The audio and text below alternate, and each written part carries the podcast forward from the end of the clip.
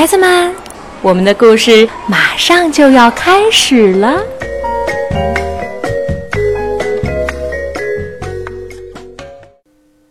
小朋友们好，我是玛丽阿姨。这两天给大家讲的故事啊，我相信很多小朋友的爸爸妈妈在小的时候也听过，不信去问问他们。今天我们要讲的故事叫做《拔萝卜》。玛丽阿姨小的时候不仅听过这个故事。我还会唱有关这个故事的歌，而且在幼儿园的时候我们还表演过呢。那首歌是这样唱的：拔萝卜，拔萝卜，拔呀拔呀拔不动，谁来帮我们拔萝卜？当时我记得在幼儿园演的时候啊，好像演的是老奶奶。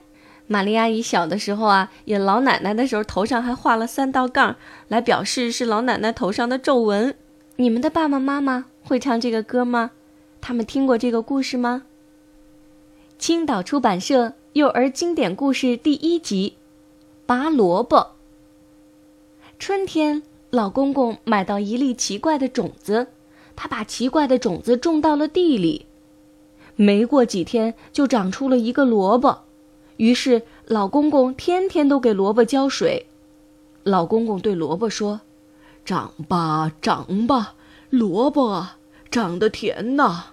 长吧，长吧，萝卜啊，长得大啊！萝卜好像听懂了老公公的话一样，越长越大，大的像房子一样。秋天，老公公来拔萝卜了，他拉住萝卜的叶子，嘿呦嘿呦，拔呀拔，拔不动。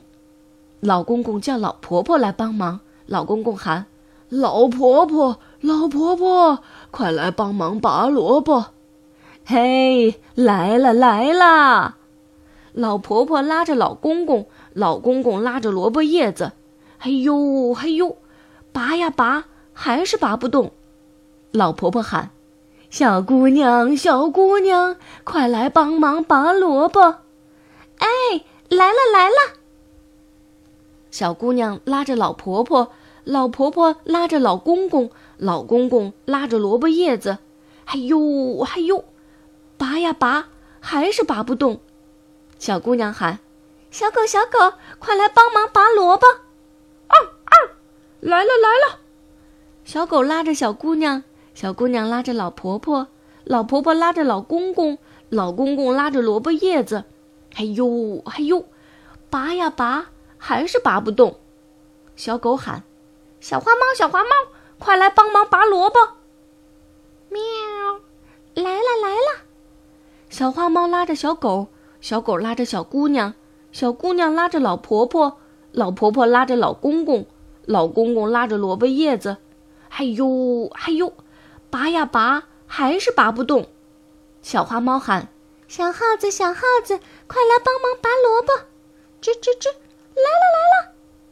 小耗子拉着小花猫，小花猫拉着小狗，小狗拉着小姑娘，小姑娘拉着老婆婆，老婆婆拉着老公公，老公公拉着萝卜叶子，哎呦哎呦，拔呀拔，大伙使劲的拔呀拔，累得满头大汗，大萝卜有点松动了，于是大家再用力的拔呀拔，大萝卜终于拔出来了。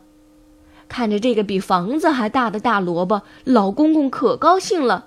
小姑娘和小动物们围着萝卜又蹦又跳。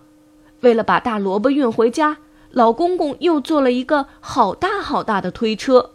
大伙一起使劲地把萝卜推到推车上，他们高高兴兴地帮老公公和老婆婆把萝卜拉回家了。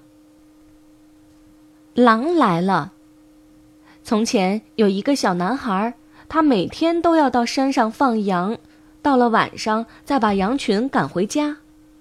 羊在山上吃草的时候，小男孩就一个人闲坐在山坡上。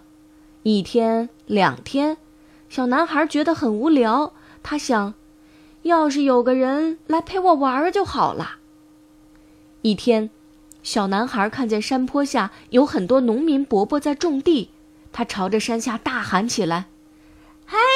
你们在干什么呢？上来和我一块玩吧！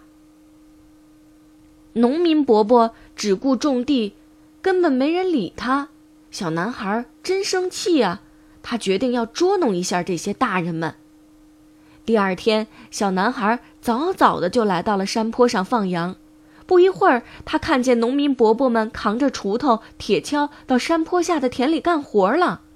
于是，他装作害怕的样子，扯开嗓子，使劲的喊起来：“狼来了！狼来了！大灰狼要吃我的羊！救命啊！”山坡下的人们听到小男孩的喊声，赶紧拎着锄头、铁锹往山上跑。